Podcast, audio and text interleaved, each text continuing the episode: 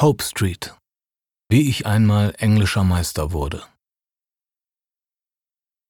Meine Eltern waren 1965 aus Düsseldorf in die Vorstadt gezogen, in den Burscheider Weg 101, ins Grüne, eine Doppelhaushälfte mit Garten.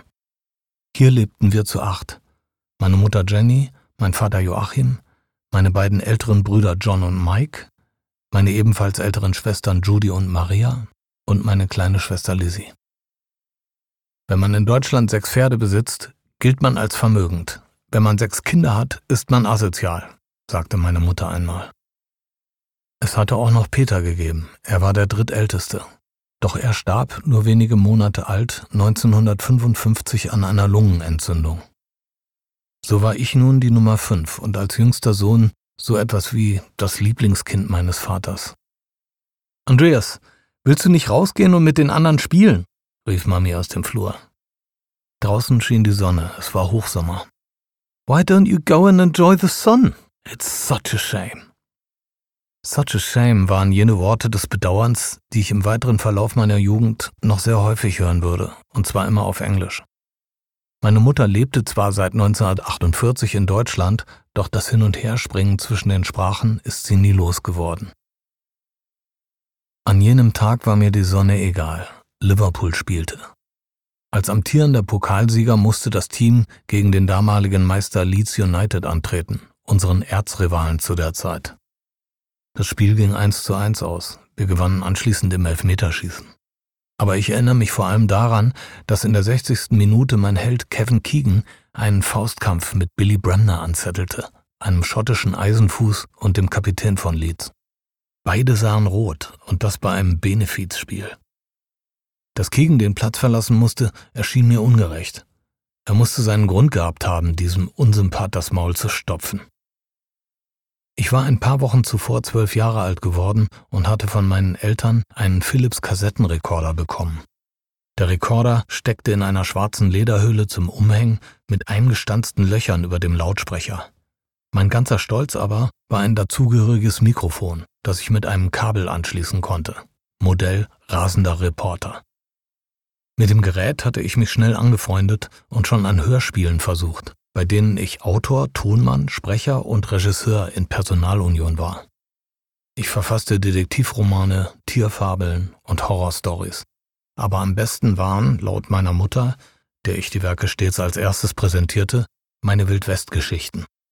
In der jüngsten Episode waren zum Beispiel zwei Indianer zu einem Wasserfall geflüchtet, verfolgt von einer Horde weißer Banditen.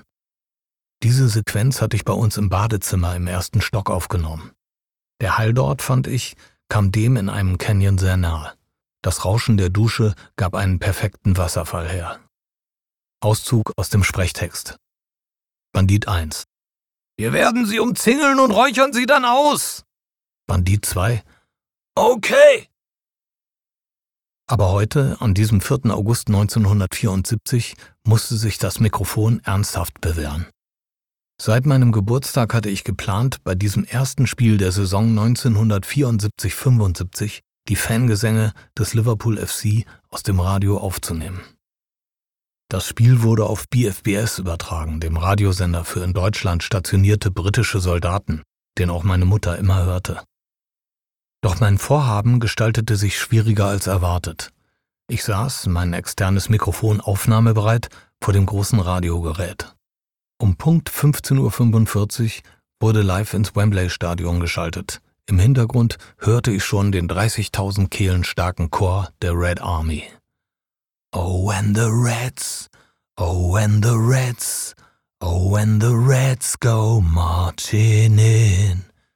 Doch jedes Mal, wenn ich mit zwei Fingern gleichzeitig auf die Play- und die Rekordtaste drückte, zerredete der Reporter diesen heiligen Moment. Und wenn er mal Luft holen musste, sabotierten die Leeds-Fans meine Aufnahme mit ihrem Lärm. Verstanden die alle nicht, dass hier die berühmten Shankly Boys sangen, der Cop Choir, und dass ein kleiner Junge aus Metzkausen gerade seinen ersten großen Fußballmoment plante? We'll be coming, we'll be coming, we'll be coming down the road. When you hear that noise of the Bill Shankly Boys, we'll be coming down the road. Eine störungsfreie Aufnahme gelang mir während des gesamten Spiels nicht. Einzige Ausnahme und für mich gewissermaßen der Trostpreis war der Moment, als die Nationalhymne gespielt wurde und alle im Stadion gemeinsam sangen. God Save the Queen. Da war auch der Reporter ruhig und ich bekam eine Gänsehaut.